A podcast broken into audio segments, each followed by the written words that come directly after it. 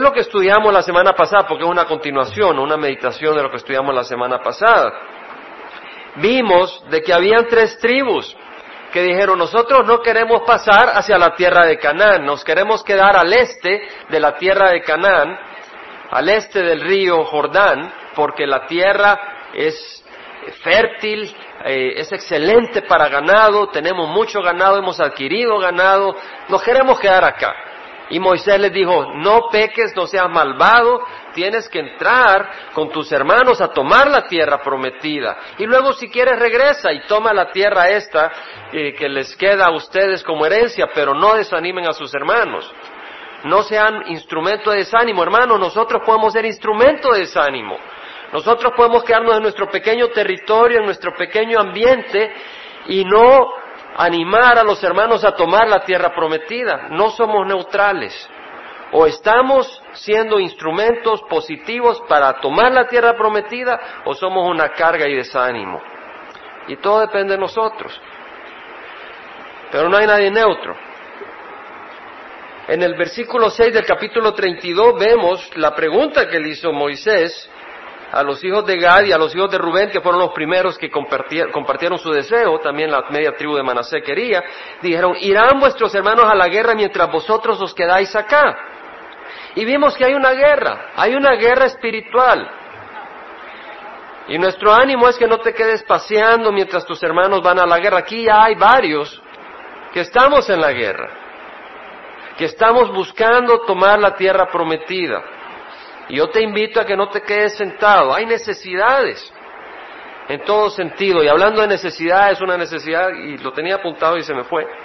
Tenemos necesidad en el Ministerio de Niños.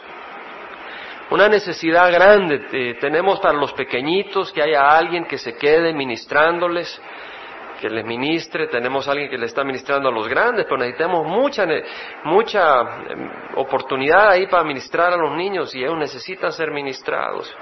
Entonces, eh, tenemos los niños de, de, babies a cuatro o cinco años, eh, no tienes que hacer unos estudios profundos, no tienes que desvelarte en la noche preparando estudios, pero tienes que tener amor hacia ellos. Y si no lo tienes, pídele al Señor que te lo dé porque hay una necesidad. Dice, Señor, dame a mí ese amor. ¿Sabes? Si no, no tienes algo, si no tienes una arma, no digas, ah, pues ya no sirvo. No, pídele al Señor que te dé esa arma. Nosotros tenemos que estar constantemente pidiéndole al Señor que nos dé amor. ¿Cierto? A menos que ustedes ya tengan el amor de Cristo en su plenitud. Y si no, pídele al Señor, Señor, dame amor. Dame amor para amar. Señor, mira, ahí hay una necesidad. Hazme a mí ese siervo. Así dijo Isaías, Señor, aquí estoy, heme aquí. Envíame. Y así yo te invito. Hay mucha necesidad, hermanos. Pero tenemos esa guerra. Y tú dices, bueno, ¿cómo es eso de que hay una guerra? Hablamos de que el Señor dijo, id y hacer discípulos, pues, de todas las naciones. Y hablamos que era ser discípulos de Cristo. Y la idea es no simplemente decir, ok, lo vamos a hacer miembros de una organización. La iglesia no es un club. Se trata de enseñar a las personas a guardar lo que Cristo nos ha mandado. Se trata de enseñar a caminar en el camino de luz. Y al querer enseñar y al querer aprender a caminar como Cristo, nos volvemos enemigos del mundo. Jesús dijo, un siervo no es mayor que su Señor, si me persiguieron a mí, también os perseguirán a vosotros, si guardaron mi palabra, también guardarán la vuestra. Y sabemos de que entonces si han rechazado a Jesús, nos van a rechazar a nosotros y nos hacemos enemigos de Satanás, porque ahora venimos a quitarle las ovejas que Satanás tiene acorraladas.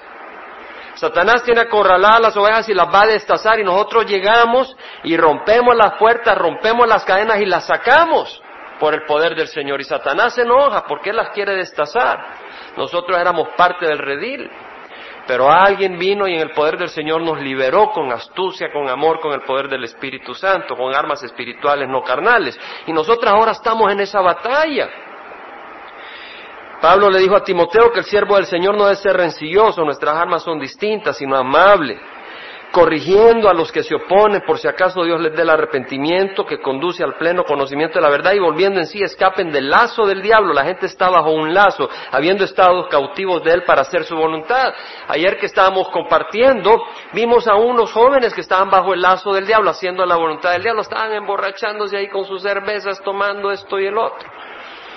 ¿Verdad? Satanás los tenía bajo un lazo de hacer su voluntad. En Efesios, hermanos, capítulo 6, y este es un repaso para poder seguir el estudio, en Efesios capítulo 6, leímos de que efectivamente estamos en una batalla. Y en el versículo 10 dice Pablo, y eso es el Señor a través de Pablo, fortaleceos en el Señor y en el poder de su fuerza. En el Señor, es en el Señor. Hacemos las cosas porque el Señor nos guía. Tú tienes que tener una conexión directa con Jesucristo. No porque la dice Jaime, no porque la dice Felipe, no porque la dice Sergio Perelli. me decía mi hermano una broma, yo le contesté, no, no es porque me dice Sergio, sino por el Señor. Nuestros movimientos deben de ser basados en Cristo Jesús. Y nunca tenemos que perder esa perspectiva. Lo que hacemos es porque el Señor estamos poniendo los oídos a la voz del Señor.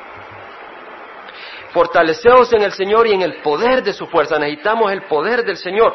Revestíos con toda la armadura de Dios para que podáis estar firmes contra las insidias del diablo, contra las estrategias del diablo. El enemigo tiene estrategias.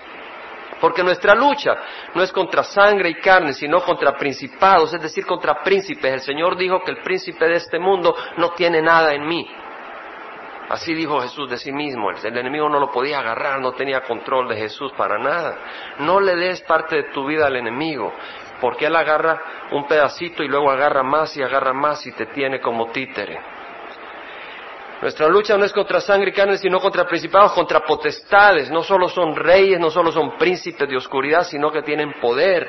Contra los poderes de este mundo de tinieblas. Este mundo es de oscuridad. Y hay poderes detrás de este mundo y son poderes espirituales. Por eso aclara Pablo contra las huestes, contra los ejércitos espirituales de maldad en las regiones celestes. Cuando Moisés habló con el pueblo de Israel, eh, particularmente contra esta, con estas tribus. Primero, vemos lo que dijeron la tribu de, de Gad, de Rubén. Dijeron, nosotros nos armaremos para ir delante de los hijos de Israel para que los introduzcamos en su lugar. Nos armaremos. Están hablando que para entrar a la tierra prometida necesitaban armas.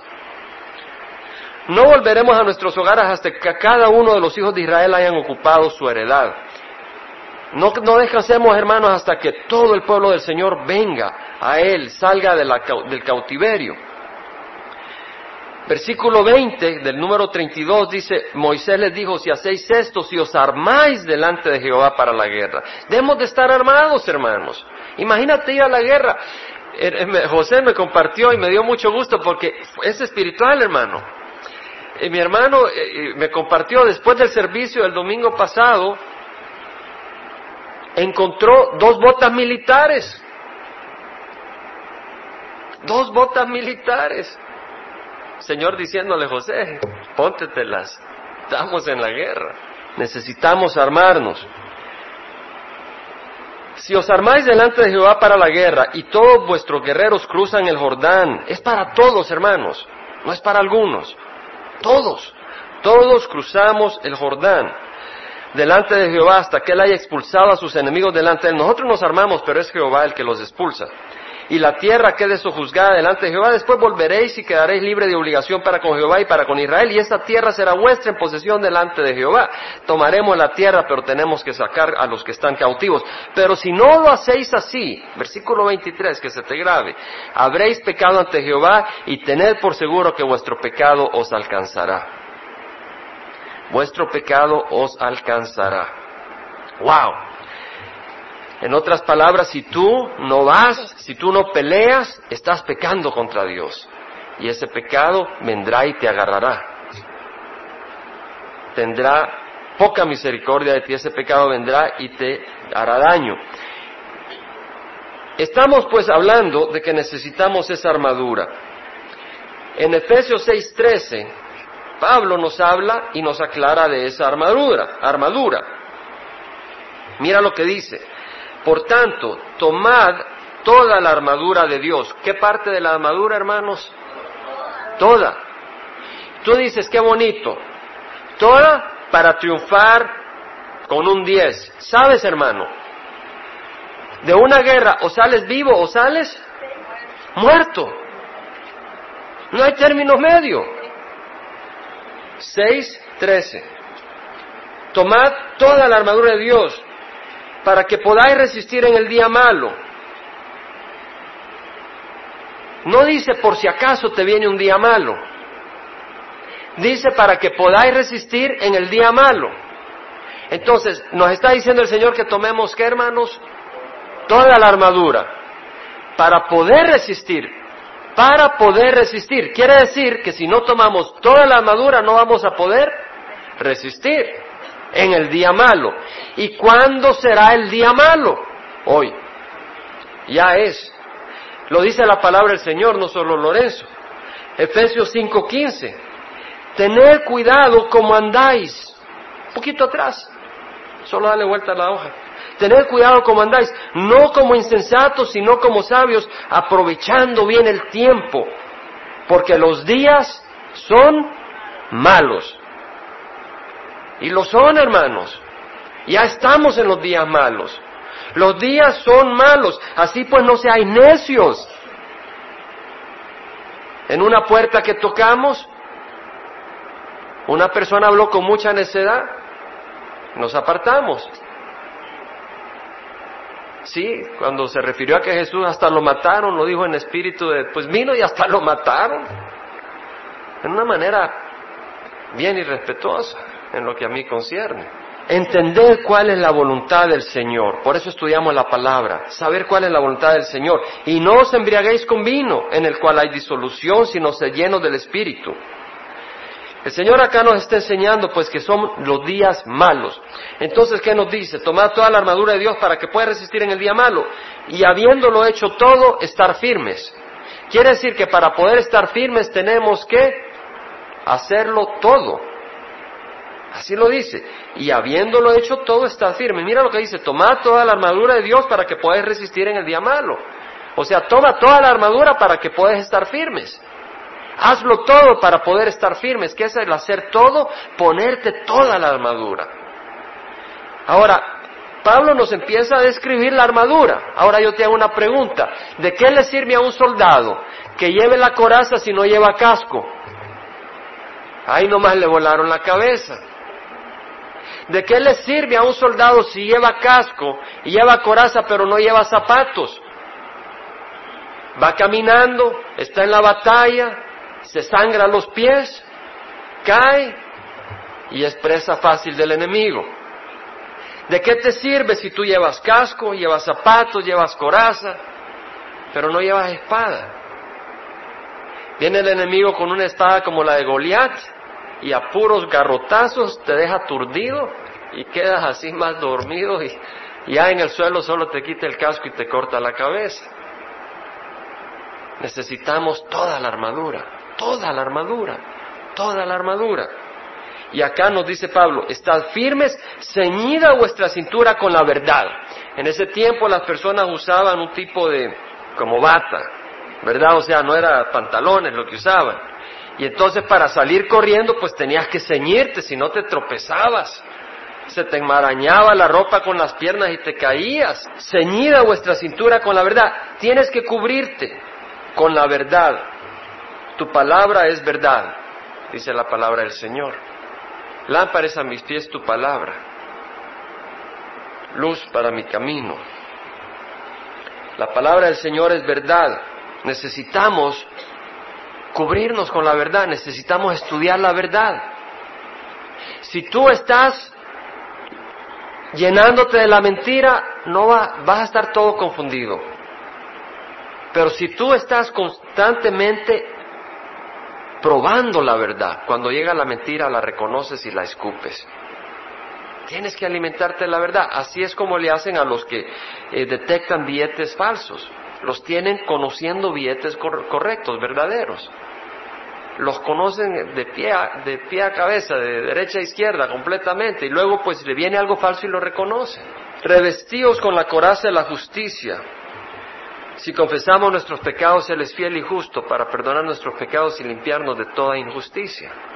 Debemos de estar en la luz para que el Señor nos haga ver lo que está mal, se lo confesemos y Él nos limpie. Calzados los pies con la preparación, el apresto del Evangelio de la paz. Tenemos que llevar un Evangelio que es de paz, no es un Evangelio de violencia, no es un Evangelio solo de palabras, sino que debemos de llevar paz en nuestro corazón a los demás. Tenemos que llevar un espíritu de paz no un espíritu conflictivo, sino un espíritu dispuesto a perdonar, no un espíritu eh, abrasivo, eh, un espíritu chocante, sino un espíritu bondadoso. Ese es el Evangelio de la paz. En todo tomando el escudo de la fe, con el que podráis apagar los dardos encendidos del enemigo. ¿De dónde viene nuestra fe? De estudiar la palabra del Señor y de buscar obedecerla. Y nuestra fe crece. Porque cuando tú te sometes al Señor y ves que el Señor responde en las crisis, tu fe aumenta. Pero si tú nunca obedeces al Señor, no sabes qué es la fe. O sea, no sabes lo que es tener victoria. Tomad también el yelmo de la salvación, es decir, el casco y la espada del Espíritu, que es la palabra de Dios. Jesús se defendió del enemigo, de Satanás, con la palabra de Dios. Con toda oración y súplica orad en todo tiempo. Debemos de estar en oración, en el Espíritu, no oraciones vacías, sino en Espíritu. Y velad con toda perseverancia y súplica por todos los santos. Orad por mí para que me sea palabra al abrir mi boca a fin de dar a conocer sin temor el misterio del Evangelio. La oración, la palabra del Señor, son cosas importantes. El enemigo usa varias estrategias. Hablamos de que era necesario revestirse de la armadura de Dios para que podáis estar firmes contra las insidias, contra las estrategias del diablo. Una de las estrategias del diablo es el adormecimiento. Satanás busca adormecerte. Y compartía con un hermano hace poco. Muchas personas que se quieren suicidar, ¿sabes cómo se suicidan? Se meten en el garage, no lo vayas a tratar, porque tú tienes esperanza en Cristo. Se mete en el garage, dejan el carro encendido y el carro, el motor produce un gas. Además del dióxido de carbono, produce un gas que no se tiene olor, pero que es asesino, es el monóxido de carbono. Ese gas viene y reacciona con la sangre. Y te mueres. Te vas aturdiendo hasta que te mueres.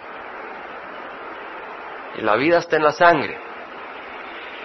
Tú no lo sientes, pero te vas aturdiendo.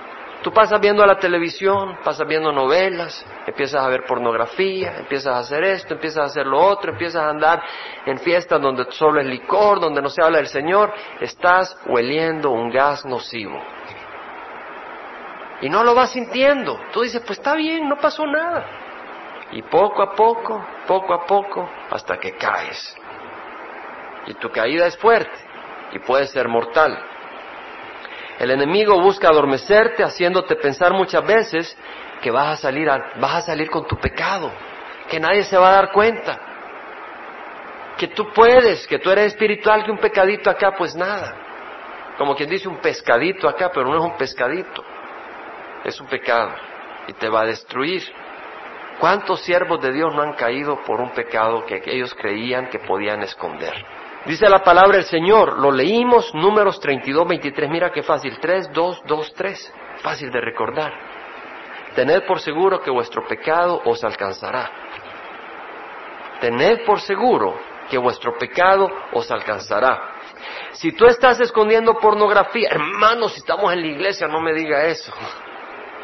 Si tú estás escondiendo pornografía, si tú estás escondiendo una relación adúltera, si tú estás robando, si tú estás abrigando amargura y resentimiento, si tú estás abrigando codicia, si tú estás buscando hacerle daño a otra persona porque esa persona tiene la posición que tú quieres, o tiene el esposo o la esposa que quisiera, si tú estás chismeando, tened por seguro que vuestro pecado te alcanzará. Jimmy Swaggart fue un siervo muy usado por el Señor, poderosamente, en los ochenta.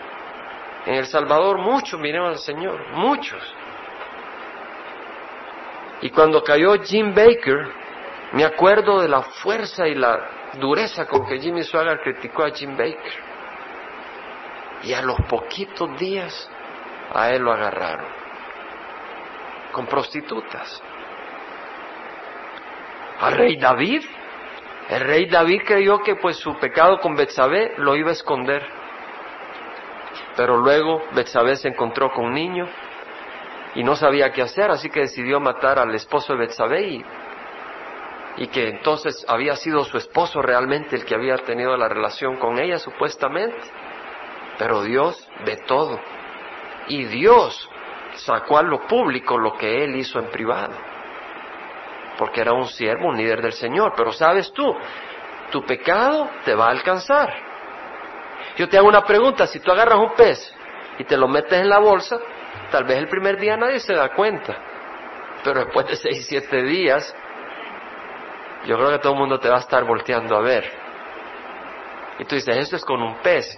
Y tú crees que si tú estás viendo pornografía no va a afectar tu carácter. Y tú crees que si tú estás robando no va a afectar tu persona. Y si tú crees que no, si estás guardando amargura, no va a producir un tufo tarde o temprano.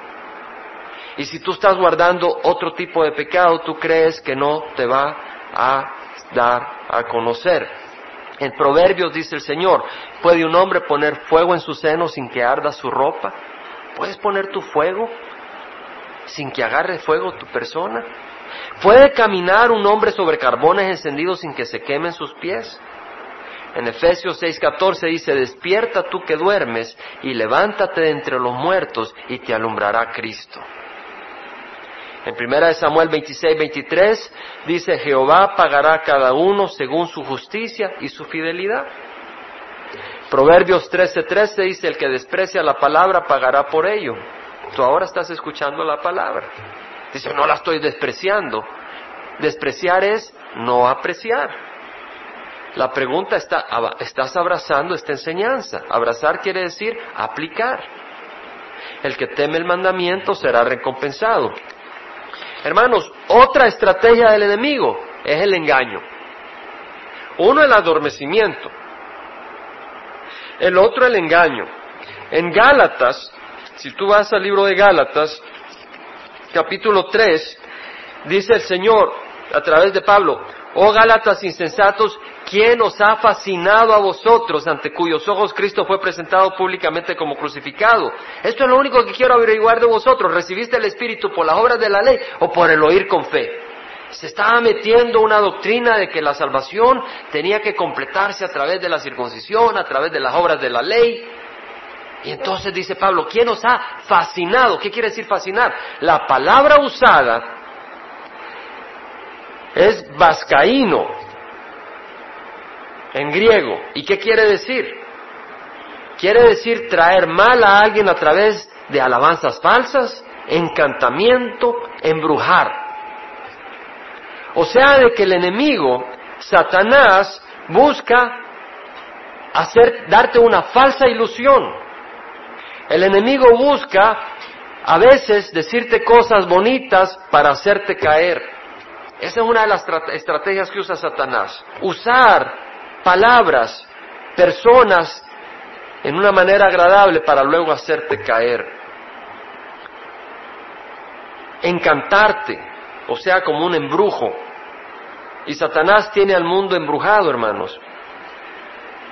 Los que están emborrachándose, el día de ayer un joven decía que él iba a ir al cielo.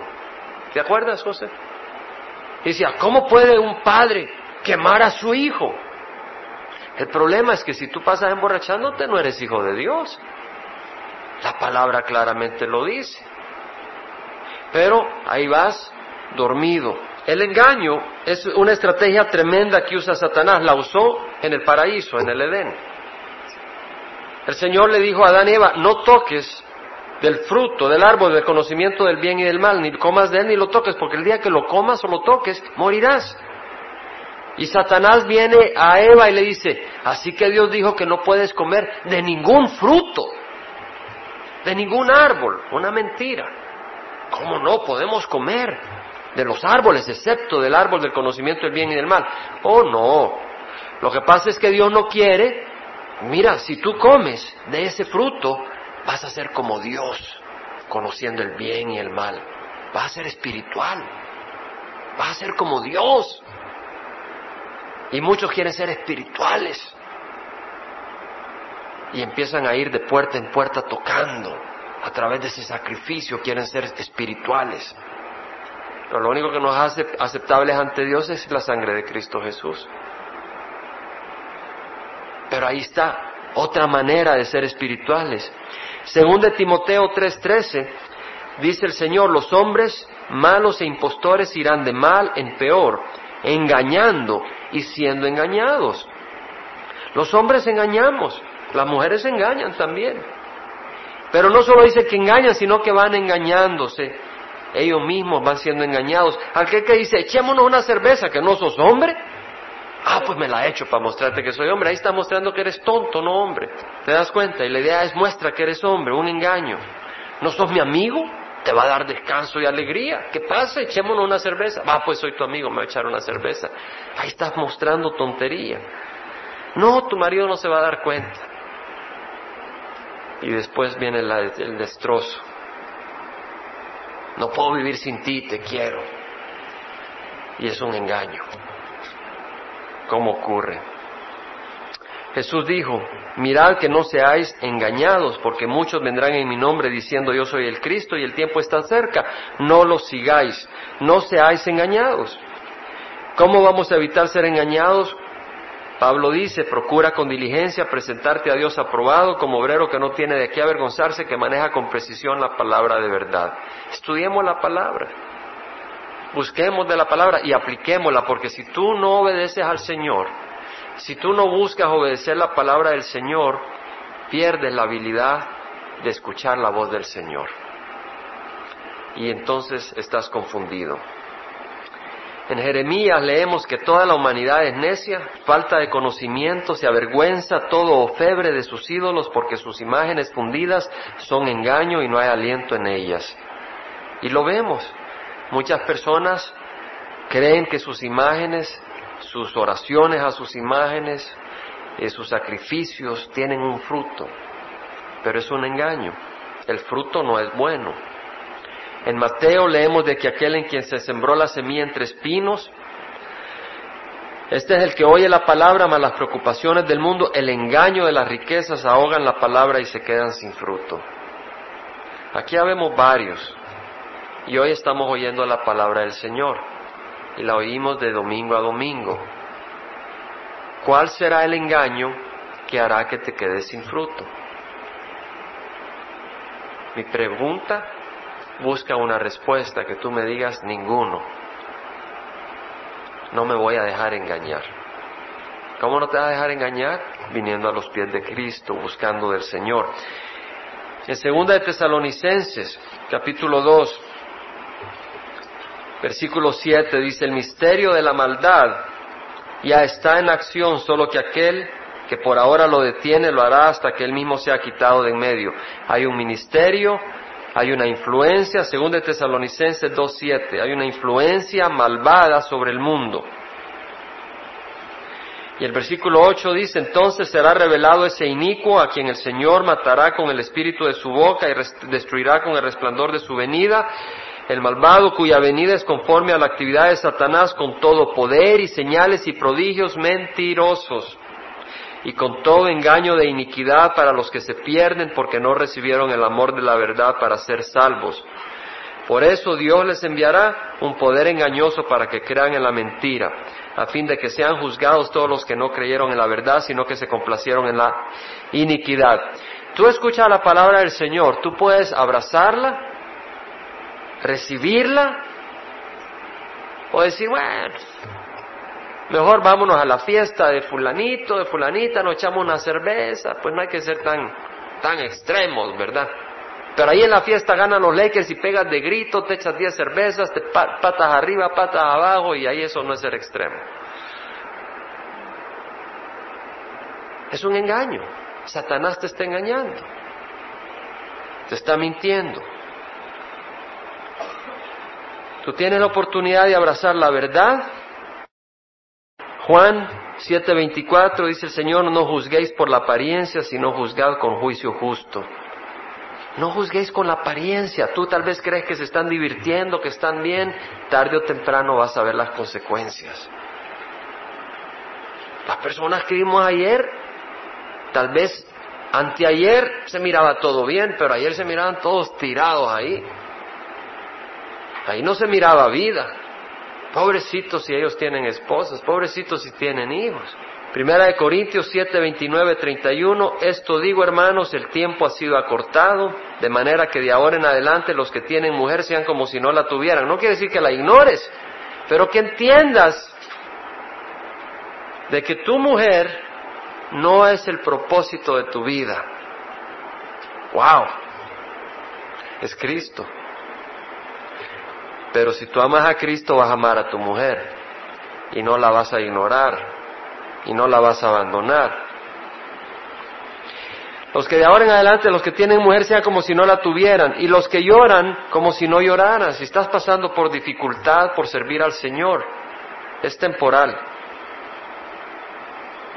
Los que se regocijan, como si no se regocijaran. Si te dieron un aumento, no te preocupes que las dificultades vienen. El aumento no es lo que te va a dar paz.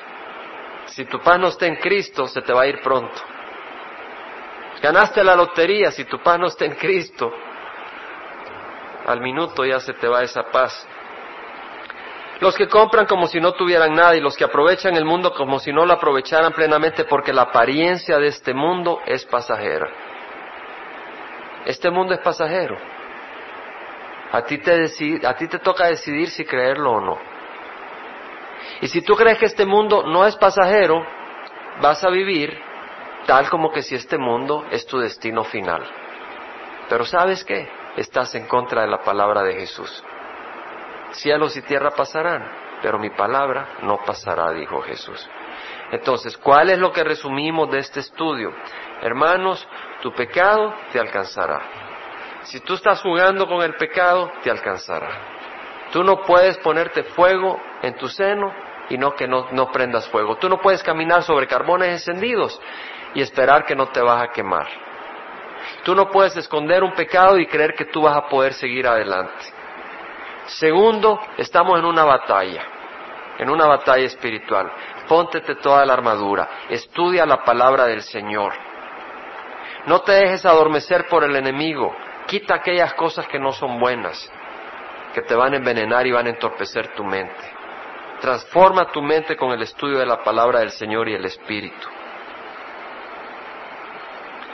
Tercero, hay gente que no ha venido a Cristo, que necesita escuchar. Obedezcamos al Señor. Ir y hacer discípulos de las naciones, bautizándolas en el nombre del Padre, del Hijo y del Espíritu Santo.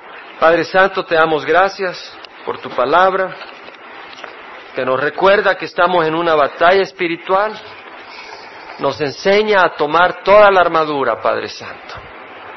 Te rogamos, Padre Santo, que seamos sabios, nos ayudes, nos apartes del mal, nos fortalezcas, que llenes esta congregación de tu amor, de tu gozo, de tu paz, Padre Santo, del conocimiento de tu palabra, que nos dé sabiduría, Padre Santo, para poder caminar entendiendo de que este mundo es temporal que solo lo que se hace por Jesús permanecerá, Señor. Nada más será destruido como por fuego. Y ahora rogamos, Padre, que tú bendigas esta tarde, bendigas a cada hermano, cada hermana, aún a los que están en viaje, los cuides. Señor, a cada persona, Señor, que tú tengas misericordia de esta congregación y que podamos gozarnos que la gracia de nuestro Señor Jesucristo, el amor del Padre y la comunión del Espíritu Santo vaya con cada uno de nosotros. Así este lo pedimos en nombre de Cristo Jesús. Amén.